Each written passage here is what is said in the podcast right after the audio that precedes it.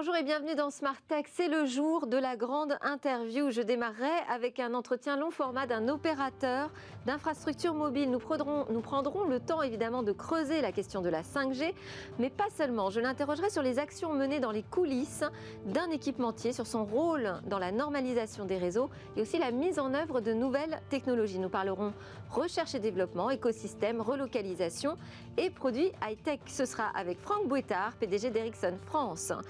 Et pour l'occasion, Victoire Sicora a préparé également un focus sur la 5G dans sa chronique vue sur les réseaux sociaux.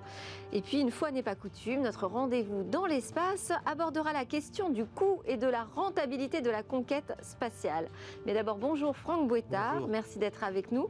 Je vous propose, avant d'aborder tous ces sujets, que l'on écoute euh, un résumé de l'actualité mobile business par Jérôme Bouteiller, fondateur d'Écran Mobile. Bonjour Jérôme. Bonjour. Après avoir parlé ensemble du paiement sans contact, de la relation client sans contact, eh bien cette semaine, vous voulez aborder le sujet de la dématérialisation des prospectus.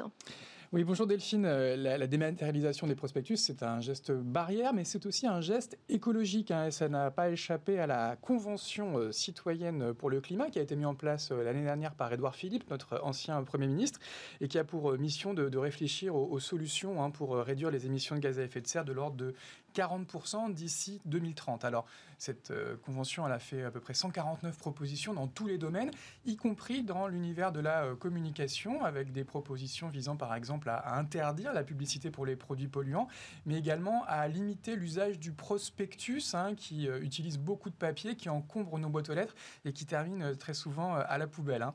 Et ces propositions, qui sont intéressantes, elles, elles, énervent un petit peu l'interprofession et le secteur de la communication, qui s'est fondu cette semaine d'une lettre ouverte, co-signée par une vingtaine d'associations, où ils demandent au pouvoir public vraiment de, de prendre leur temps et de bien anticiper l'impact économique de ce type de mesures.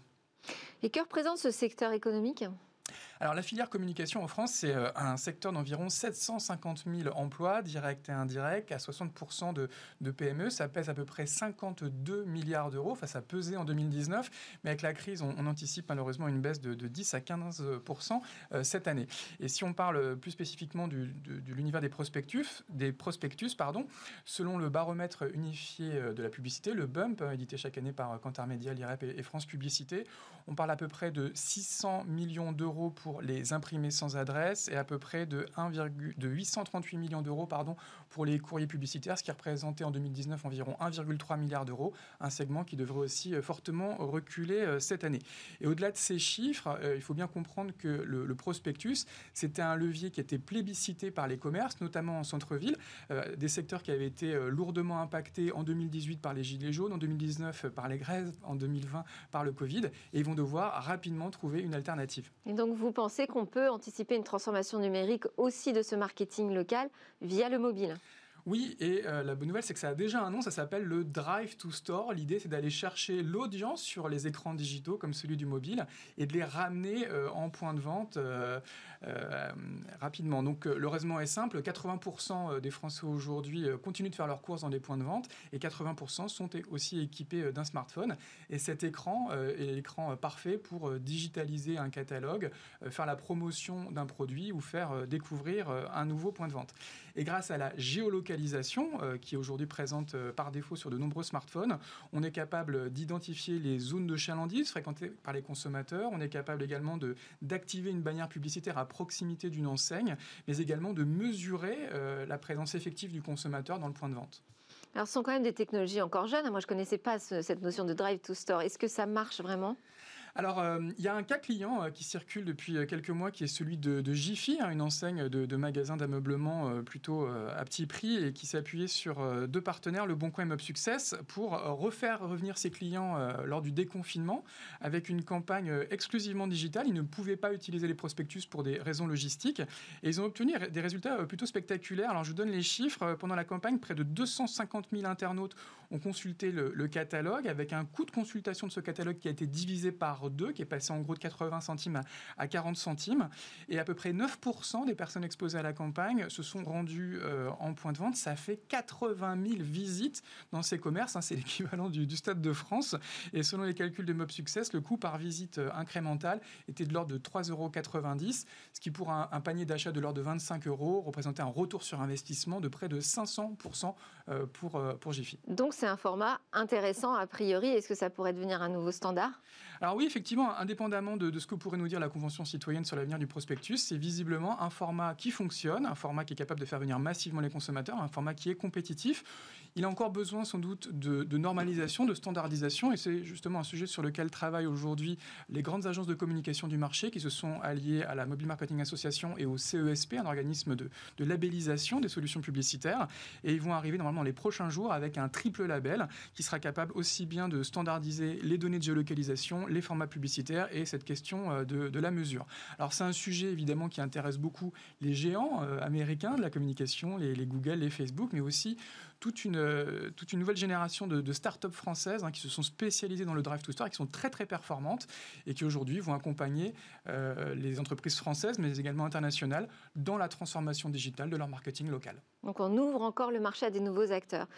On va enchaîner avec euh, deux autres actus qui ont retenu votre attention dans le mobile, à commencer par le partage de la géolocalisation. Il a augmenté de 39% pendant la crise. Oui, alors c'est un sujet d'ailleurs un petit peu lié à ce qu'on vient de dire, euh, puisque pour fonctionner, le Drive Store a besoin de la, géolocalisation du smartphone. Et selon une étude réalisée par euh, Airship au printemps, auprès de 750 millions d'utilisateurs dans le monde, donc c'est des, gros volumes de données, le, taux d'activation de, la géolocalisation sur smartphone a, a beaucoup progressé pendant la pandémie. On était à peu près à 7,7% des smartphones avant pandémie et on est monté à 10,7% au cours du mois de juin, soit une progression de l'ordre de, 39%. Donc les gens, euh, malgré un discours parfois un peu anxiogène sur la géolocalisation, il y a de plus en plus de gens qui, l'acceptent, qui l'activent.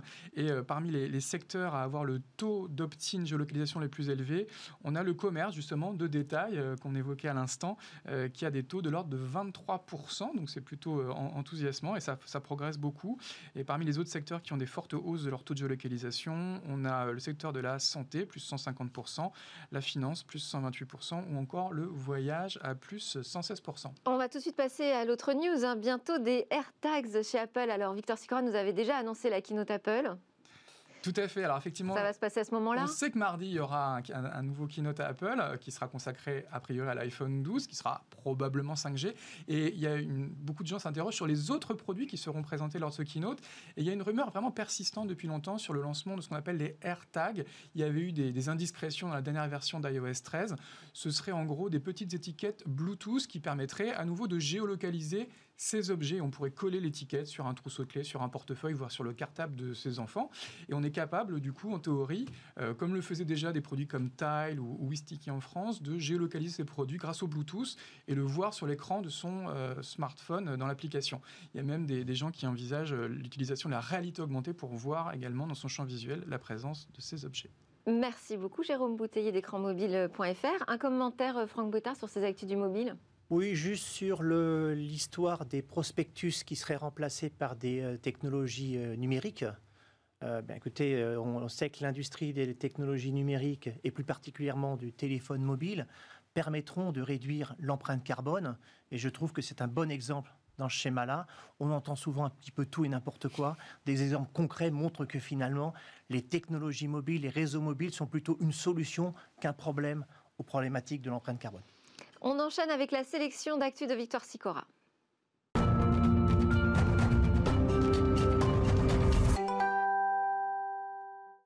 Bonjour Victor Sicora, alors qu'avez-vous retenu dans l'actu aujourd'hui? Alors Delphine, on va commencer avec ce tweet de Boom Supersonic, un tweet où la jeune entreprise présente la carlingue imprimée en 3D du XB1, son jet supersonique civil. Si le châssis a été fabriqué à partir de fibres de carbone, une très grande partie des pièces ont été conçues à partir d'une imprimante 3D. Côté technique, ce bijou de technologie sera équipé de trois turboréacteurs General Electric.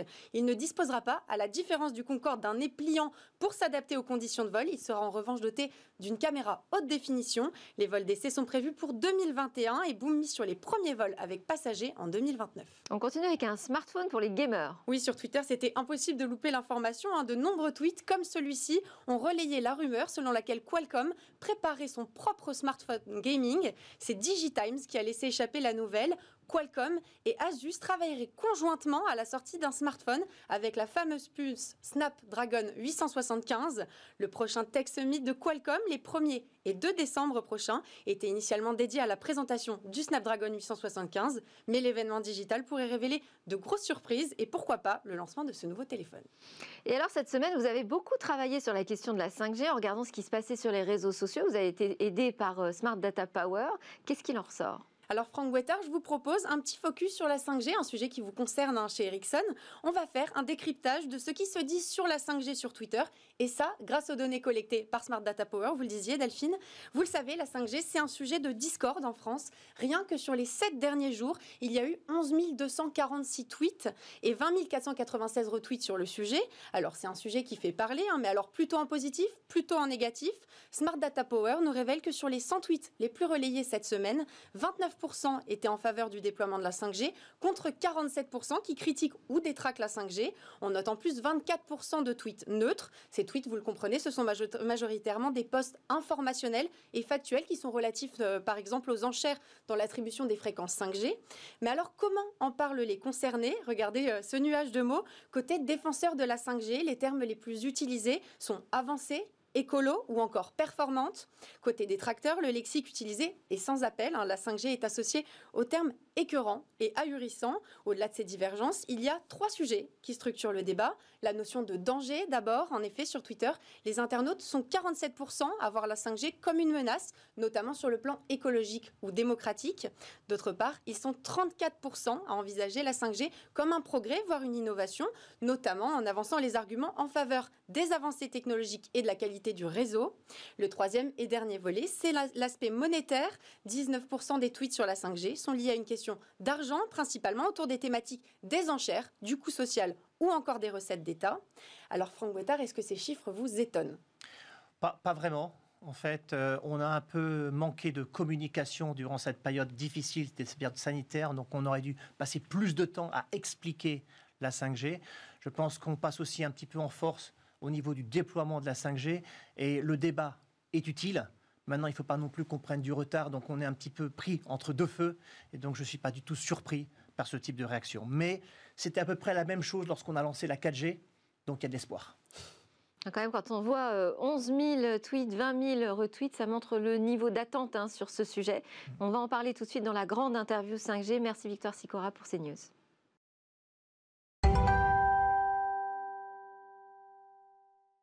Franck Wetta, vous êtes depuis 2000 chez Ericsson et puis depuis 2009 directeur général d'Ericsson France. Merci d'être avec nous et d'accepter de jouer le jeu de ce euh, long entretien. Alors vous connaissez par cœur le secteur des télécoms. On n'est pas tous aussi euh, fins connaisseurs des coulisses du métier d'équipementier. Moi, ça m'intéresse d'avoir plus d'informations finalement sur ce qui s'y passe. comment vous travaillez aujourd'hui sur la normalisation, sur l'arrivée de, de nouvelles technologies? Alors j'employais le terme d'équipementier, mais peut-être qu'il est plus juste de parler d'opérateur d'infrastructure Non, effectivement, le terme équipementier est le bon terme. L'opérateur d'infrastructure, ce sont nos clients à qui on va vendre nos solutions, nos services et nos technologies. Alors le métier d'un équipementier, ça commence par de la recherche. On fait de la recherche. Ensuite, on fait de la standardisation. On normalise afin d'avoir un standard mondial pour nous permettre de développer à moindre coût et permettre aux consommateurs d'avoir des prix plus bas. Standardisation des réseaux des normes de réseau. Des normes de réseau. Donc vous avez travaillé sur la norme de la 5G, typiquement. On travaille sur la norme de la 5G. Avant, c'était la 4G. Généralement, on commence la normalisation une dizaine d'années avant les premiers déploiements. Ah oui, quand même. Voilà. Et une fois que la normalisation est finie, on fait du développement. Et tous ces coûts de développement et de recherche représentent pratiquement 15% de notre chiffre d'affaires annuel. C'est-à-dire environ 3,5 milliards d'euros de dépenses en recherche et développement tous les ans. Une fois que le développement est fait, on fait de la production d'équipements, logiciels ou matériels. On va ensuite vendre ça à nos clients opérateurs avec des services associés. Ils vont le mettre en opération pour que vous puissiez avoir le service de téléphonie mobile, par exemple. Et derrière ça, on va les aider à supporter les réseaux pour que les réseaux restent vivaces, opérationnels, par exemple, durant une période de pandémie ou tous les jours. Et on va parfois aussi exploiter le réseau à la place des clients. Oui, donc parfois vous êtes opérateur donc euh, de réseaux, d'infrastructures euh, mobiles. Alors on n'est pas opérateur au sens, on ne possède pas les fréquences de diffusion, mais par contre on exploite au titre de nos clients opérateurs. Et dans quel cas ça arrive? Certains opérateurs décident que leur métier, c'est essentiellement à gérer la relation client, à gérer euh, le service client, la, la création de nouveaux cas d'usage, et considèrent que toute la partie réseau, ce n'est pas leurs affaires, et donc ils sous-traitent toute l'exploitation. Alors, je parlais d'infrastructures critiques. Hein. Aujourd'hui, mmh. on sait que les réseaux euh, euh, sont particulièrement protégés, surveillés. Est-ce que ça veut dire que vous avez un travail étroit aussi avec les gouvernements sur ces questions-là? Alors, bien évidemment. Euh, on a besoin de travailler avec les gouvernements essentiellement sur les aspects, sécuritaires. Il faut reconnaître qu'il y a encore à peu près un an et demi, les technologies télécoms et les réseaux télécoms n'étaient pas considérés comme étant aussi critiques. Il y a une prise de conscience de la criticité des réseaux avec l'arrivée des débats 5G et avec effectivement la pandémie qui a, qui a créé euh, la vraie demande et qui a montré qu'on ne pouvait pas vivre sans ces technologies. Et pourquoi la 5G tout particulièrement a posé cette question? Bien, À cause des cas d'usage qui sont appliqués, je pense qu'on reviendra là-dessus un peu plus tard, euh, les cas d'usage vont tellement transformer notre vie en tant qu'individu, en tant que citoyen, mais aussi nos industries et notre économie et même les systèmes militaires, que ça devient extrêmement critique d'avoir des réseaux de communication sécurisés. La problématique de ça, c'est que la sécurité de A à Z, ça passe par à la fois les standards, la production, mais aussi l'exploitation des réseaux. 100% de sécurité dans les télécoms, ça n'existe pas. On peut dire ce qu'on veut. Euh, si vous donnez, euh, vous avez la meilleure serrure, mais que votre serrurier a pris une copie de la serrure, ben vous avez un problème. Donc à la fin, ce qui, est important, c'est en qui vous avez confiance.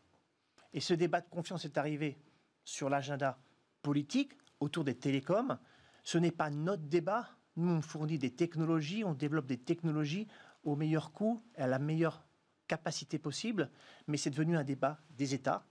Et donc les États ont commencé à réfléchir à la criticité des réseaux de télécoms dans un axe de confiance par rapport aux fournisseurs. Et le fait que euh, c'est intéressant que vous ayez expliqué la chaîne, parce que ça permet de voir que vous arrivez très en amont finalement euh, de la naissance de nouveaux réseaux et de nouvelles technologies. Le fait d'être comme ça très en amont, est-ce que ça veut dire que vous conseillez aussi sur euh, la manière dont on doit déployer ces technologies? Alors il arrive que certains gouvernements nous demandent des conseils sur à quelle vitesse il faut déployer, comment on va les déployer, quelles sont les fréquences à utiliser, pas utiliser. Effectivement, on intervient auprès des gouvernements sur du conseil. Et sur la 5G, alors comment ça s'est passé ce, dialogue avec les États? Alors ça s'est passé difficilement, hein, puisque euh, les États-Unis ont pris ce débat très très tôt euh, et ils l'ont transformé en un débat géopolitique euh, entre les États-Unis et la Chine. Donc ce débat est venu très rapidement un débat sécuritaire, un débat géopolitique. Donc, on avec a eu... Huawei au milieu avec Huawei au milieu, et nous également, hein, on s'est retrouvé également pris dans cette, dans cette mouvance.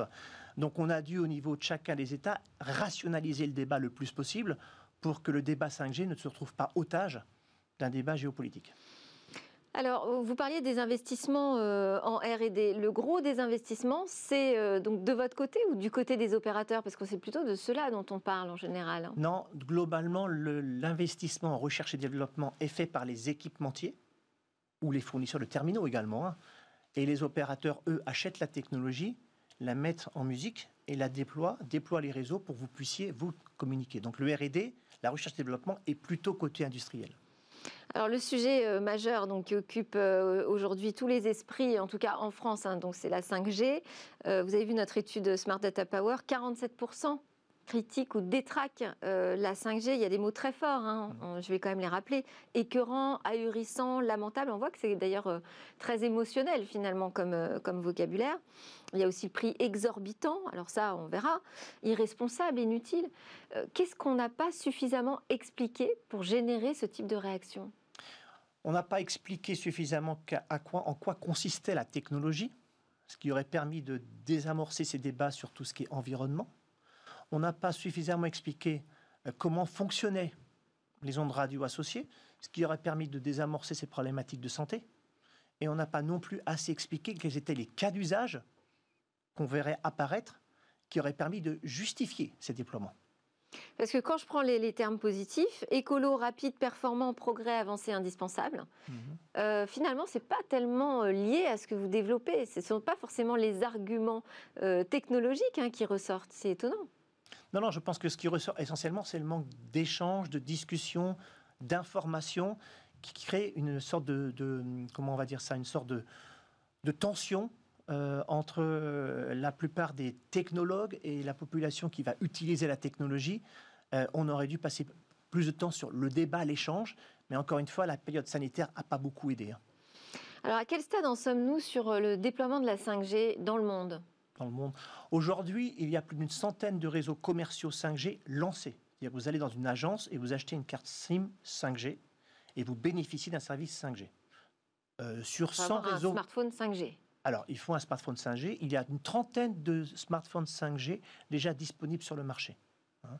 Donc, sur ces 100 réseaux 5G déployés dans le monde, Ericsson en équipe à peu près 65.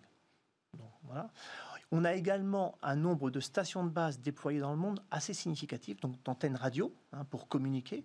250 000 déjà en Chine, 120 euh, 000 en Corée, 30 000 par exemple aux États-Unis, à peu près 5 000 en Suisse, en France, on en a juste à peu près une 500 pour faire des tests, puisque les enchères n'ont pas été encore finalisées. Ça, c'est les, chiffres euh, équipement Ericsson ou au global? Non, global. Au global. Global. Par exemple, également en Corée, il y a 9 millions déjà d'abonnés 5G.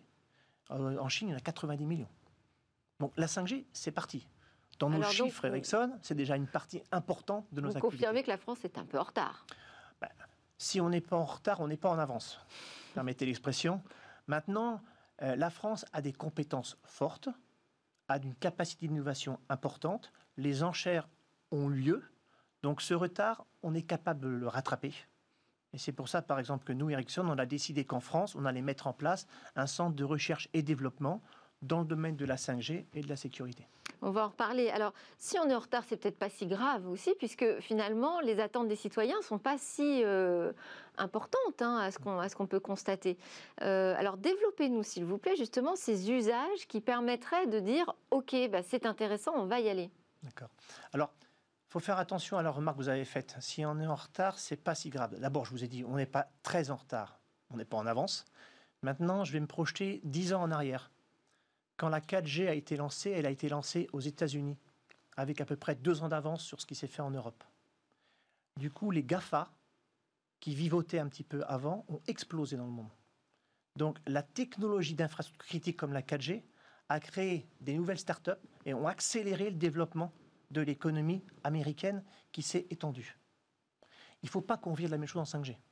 Donc c'est peut-être pas visible du grand public, mais l'impact sur l'économie et l'impact sur l'infrastructure est tel que ça crée un boom sur le développement des startups.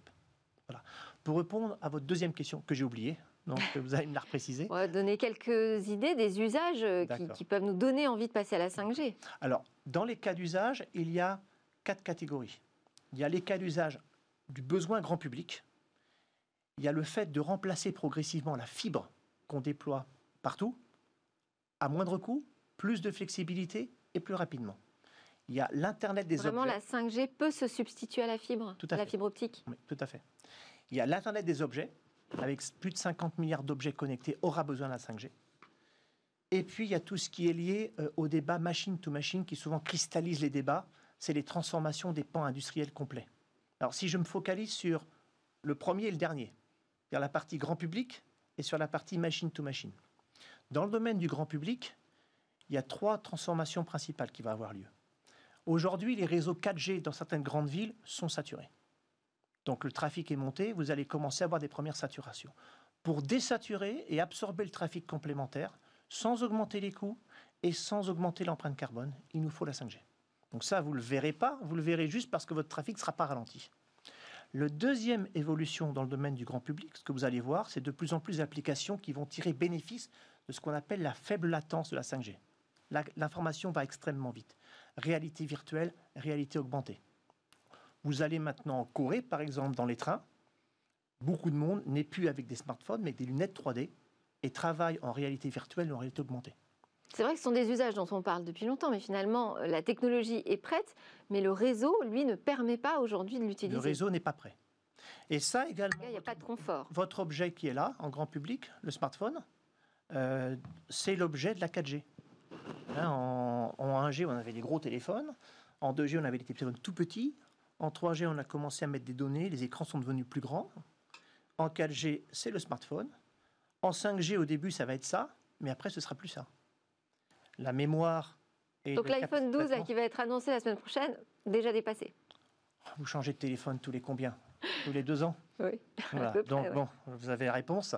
Euh, mais il faut bien comprendre que le futur de l'objet avec le réseau 5G, pour nous, c'est pas forcément ça. Ce sera quel form factor alors? C'est des formes facteurs, des lunettes. Ouais. Vous aurez sur projection sur vos lunettes votre écran. Il y a des micros. Donc l'interface en machine est là, mais toute la gestion est dans le réseau. Vous pouvez imaginer des colliers. On voit sortir des colliers avec des caméras à 360 pour suivre, par exemple, ce que font les sportifs. Ou il y a des jeunes qui voudront être en temps réel. On suivra leur vie sur Instagram. Je ne cautionne pas cette approche, hein, mais c'est ce qu'on voit sortir comme outil. Ou même dans vos vêtements, l'interface en machine sera dans les vêtements. Toute la capacité de traitement et de gestion sera dans le réseau. Donc, ça va changer notre, notre interaction avec le réseau. On va pouvoir continuer à absorber plus de trafic à moins, au même- coût. Euh, ça, c'est pour la partie grand public. Et ça va bouger les écosystèmes aussi. Hein, parce que Alors, ça va transformer complètement l'industrie, par contre. Ouais. C'est l'autre axe fondamental. Pas tout de suite, on parle de plutôt 2 à 3 ans. Là, je peux donner quelques exemples. Euh, vous pouvez imaginer le pilotage de drones à distance euh, dans les villes. Vous pouvez imaginer le pilotage de véhicules à distance. On sait faire, techniquement ça marche. On cherche encore les business models associés. Mais vous pouvez aussi imaginer l'horizontalisation de la domaine de l'industrie. Un exemple très simple, un robot aujourd'hui, c'est un robot c'est accroché au sol, alimenté par un câble électrique, euh, son logiciel dans le robot, et puis il fait une tâche et il passe la pièce au robot suivant. Mettre en place une usine, programmer une usine de robots, c'est 4, 5, 6 mois. Maintenant, vous imaginez que le robot, vous le décrochez du sol, vous n'avez plus de câble d'alimentation, il s'alimente en électrique quand il en a besoin. Vous prenez le logiciel, vous le mettez dans un cloud dans l'entreprise, l'edge le computing, c'est ça? Edge Computing, et vous commandez le robot. À travers ça, le robot devient purement un objet mécanique. Et quand vous voulez reprogrammer l'usine, vous la reprogrammez au niveau du système central, logiciel. Deux heures, votre usine fait autre chose. Donc vous pouvez imaginer un jour une usine qui produit des avions, le lendemain, elle produit des voitures, le surlendemain, des respirateurs. Aujourd'hui, un produit, une usine. Un produit, une usine. Ben, demain, vous pourriez avoir des usines de production qui produisent pour plusieurs différents types de produits et on aurait un marché où on vendrait de la production à des acheteurs. Donc ça transforme totalement l'industrie. Donc ça pourrait rebooster l'industrie, relocaliser la production? Alors oui, ça c'est un intérêt. En jouant là-dessus, la production va être de plus en plus automatisée et donc on pourrait imaginer la production progressivement relocalisée en Europe. On en a beaucoup en Chine, hein, collectivement. On la relocaliserait plus en Europe, moins dépendant des coûts de main-d'œuvre, mais ce serait de la main-d'œuvre qualifiée. Mais on aurait moins de dépendance à la production à Et l'étranger. pourquoi est-ce qu'il faut attendre encore 3-4 ans? Parce que pour pouvoir tirer bénéfice de ce qu'on appelle la latence faible dans le domaine industriel, il faut qu'on implémente la seconde norme de la 5G, ce qui s'appelle le standalone. Et ça, il va arriver dans 2-3 ans. Donc c'est un problème de normalisation. D'accord, il faut déjà faire l'étape 1 avant de passer à l'étape 2, j'imagine. Euh, vous, vous avez parlé d'un centre de R&D que vous avez ouvert à Massy-Palaiseau euh, cette année, Oui. euh, qui, qui va donc travailler sur la 5G, mais plus particulièrement sur la sécurité. Euh, ça pose des vraies nouvelles problématiques en matière de cyber. Alors la, la 5G, c'est la technologie de réseau mobile la plus sécurisée qu'on ait jamais créée. Ah. À la différence des autres technologies mobiles, la sécurité a été intégrée dès le début dans les standards. On en a parlé tout à l'heure. Donc depuis une dizaine d'années, on travaille à standardiser la sécurité dans la 5G. Mais ça, les menaces, en 10 ans, elles évoluent. hein. Le problème, c'est que la sécurité, c'est jamais un élément figé. Exactement. Ça évolue en permanence. Et comme je vous l'ai dit précédemment, 100% de sécurité, c'est difficile à assurer. Hein, On retombe sur le problème de la confiance. Par contre, vu l'importance que ces technologies vont avoir et vu les cas d'usage dont on a parlé, la transformation de nos vies et nos industries que l'on va créer, euh, la sécurité est clé.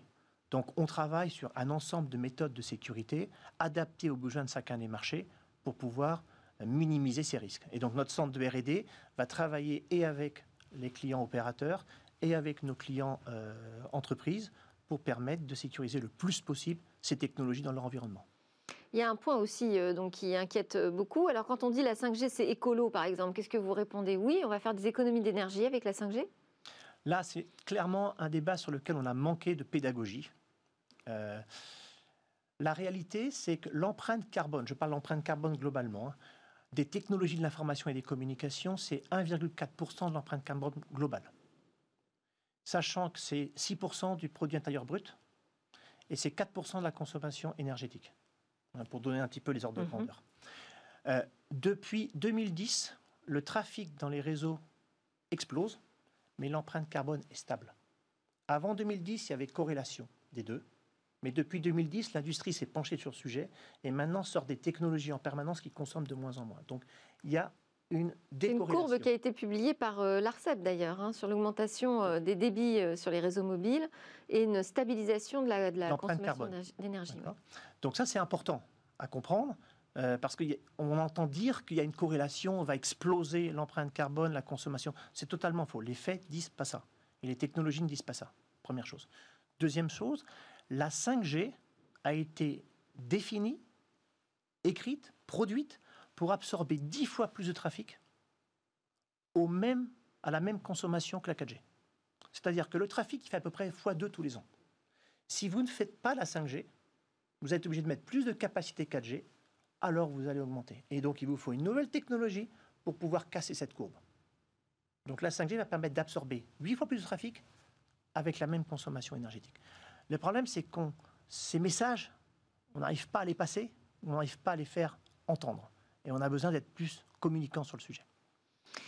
Alors, euh, on parle beaucoup de 5G, mais vous êtes aussi un équipementier important dans la 4G. Et euh, bon, bah, c'est loin d'être fini quand même la couverture 4G. Si je prends la France, il y a encore des zones euh, blanches, même des, gens qui captent même pas la 3G. Mhm. Est-ce que ce travail va s'arrêter avec l'arrivée de la 5G Comment ça va se passer? Non, bien sûr que non. C'est deux sujets qui n'ont rien à voir. La 5G va se déployer progressivement et les zones blanches vont être traitées euh, au niveau 4G, dans le cas de ce qui s'est appelé le New Deal qu'avait lancé le gouvernement, où maintenant chaque élu local qui voit une zone non couverte fait une demande euh, au niveau du régulateur qui va demander à un opérateur de couvrir ou aux opérateurs de couvrir cette zone blanche. Donc progressivement, les Donc c'est pas oublié cette couverture euh, du territoire et la connectivité partout en France. C'est pas parce que vous voulez pas acheter une Ferrari qu'il faut arrêter de vendre des deux chevaux.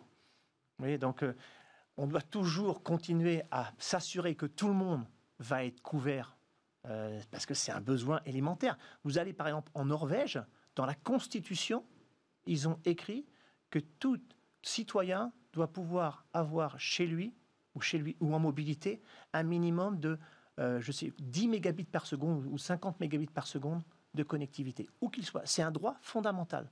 Ça va le devenir dans tous les pays. Donc il faut qu'on règle ce problème-là également. Ah, vous parlez de la Norvège, Ericsson c'est suédois, hum. vous avez passé 5 ans. 6. 6 au siège euh, à Stockholm. Euh, quel est l'état d'esprit là-bas euh, par rapport à la 5G Est-ce qu'on a les mêmes inquiétudes, les mêmes doutes? Non, pas du tout. Ces débats, par exemple, qui ont lieu en France, qui sont essentiellement sur l'environnement et sur la partie santé, sont en France, en Belgique, et un peu en Suisse. En dehors de ces trois pays-là, ces débats n'existent pas. Alors, la Suède, qui est quand pays francophone, en fait. je ne sais pas s'il y a un lien entre la, entre la langue et, la problématique, mais euh, c'est clair que c'est là que ça se situe.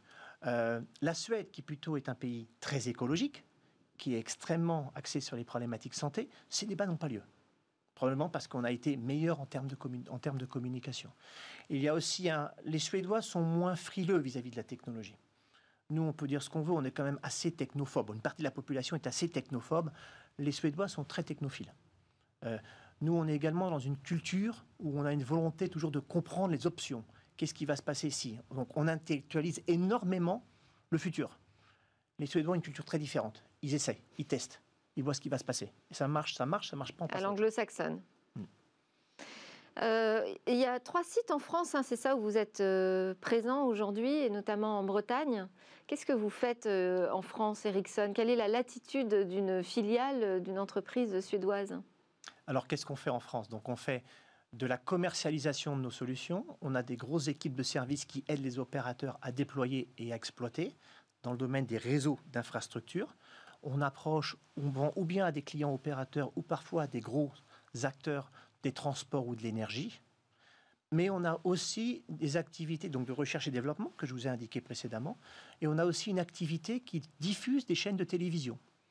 Euh, donc on prend les flux télévisuels et on les diffuse ou bien en hertzien ou bien à travers la fibre. On traite comme ça à peu près une, centaine de chaînes de télévision en France. Alors vous avez travaillé hein, pour plusieurs euh, groupes internationaux. Euh, comment ça se passe justement quand on est président d'une filiale? Hmm. On a quelle latitude, quelle autonomie? Ah, Déjà, ça dépend de la culture d'entreprise, essentiellement de la culture d'entreprise dans laquelle vous évoluez. Dans une entreprise suédoise, vous avez pas mal d'autonomie puisque la culture est assez à la décentralisation. Davantage qu'une entreprise américaine, par exemple Oui, qui centralisera beaucoup plus ses décisions. Dans une entreprise suédoise, on décentralise la prise de décision. Par contre, les processus sont relativement génériques et centralisés, et on essaie de mettre en place une culture générique. Donc on a, en tant que représentant d'une filiale euh, d'un groupe suédois, on a relativement latitude dans les prises de décision et les choix stratégiques qu'on va faire. En matière d'innovation, on a beaucoup parlé de 5G. Est-ce qu'il y a d'autres sujets aujourd'hui qui transforment les télécoms? Euh, la 5G, c'est très vaste. Hein. Donc, dans le domaine de la 5G, comme j'ai décrit. Oui, il y a la euh, voiture autonome, par exemple. La voiture autonome, c'est très, très vaste. Donc, c'est vraiment ça qui est en train de, de créer une, une, transformation extrêmement forte dans le domaine des télécoms.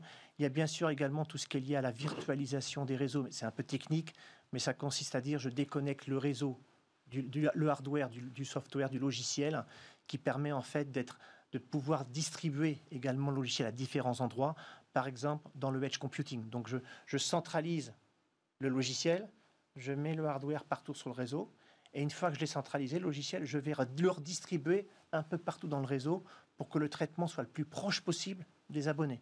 Et donc j'accélère la vitesse. Ça aussi, c'est un autre axe disruptif dans le domaine des télécoms. Merci beaucoup Franck Boitard, PDG d'Ericsson France, d'avoir joué le jeu de cet entretien long format en partageant votre regard et aussi votre expertise sur ces sujets qui questionnent la société. On enchaîne avec, euh, on va retrouver notre chroniqueuse passionnée d'astronomie.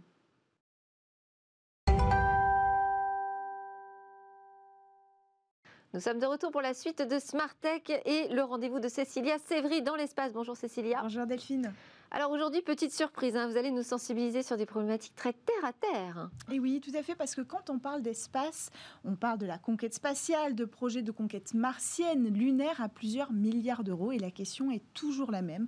Pourquoi dépenser autant d'argent pour la conquête spatiale ailleurs au lieu de l'utiliser euh, au bénéfice de la Terre Alors, euh, il y a plusieurs réponses, évidemment. La première, c'est bien sûr que l'humanité a évolué avec la découverte et l'exploration fait partie de notre histoire à l'image de Christophe Colomb qui part découvrir l'Amérique. Mais il y a aussi d'autres arguments beaucoup plus tangibles, la rentabilité, le bénéfice technologique et scientifique qu'on peut en retirer. Alors, puisque vous parlez de rentabilité, combien ça coûte? Alors, euh, on va commencer par parler budget. Le budget de la NASA d'abord. Son plus haut budget, c'était pendant la conquête de la Lune, évidemment dans les années 60. En 65, il représente 45 milliards de dollars. Aujourd'hui, en 2020, il est un petit peu descendu, il est à 25 milliards.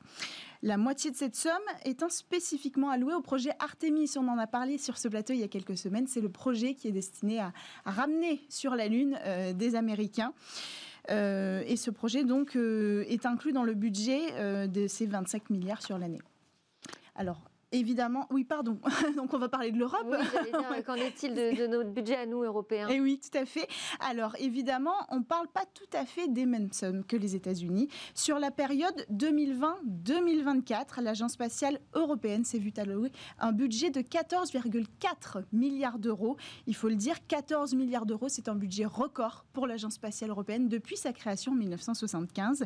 Et comme c'est une agence européenne, cette somme est répartie en différents pays. Historiquement, c'est la France qui participe le plus à ce budget, mais cette année, l'Allemagne est passée devant avec un budget de 3,3 milliards d'euros. La France, juste derrière, investit 2,6 milliards d'euros, mais sur 4 ans, 2020-2024.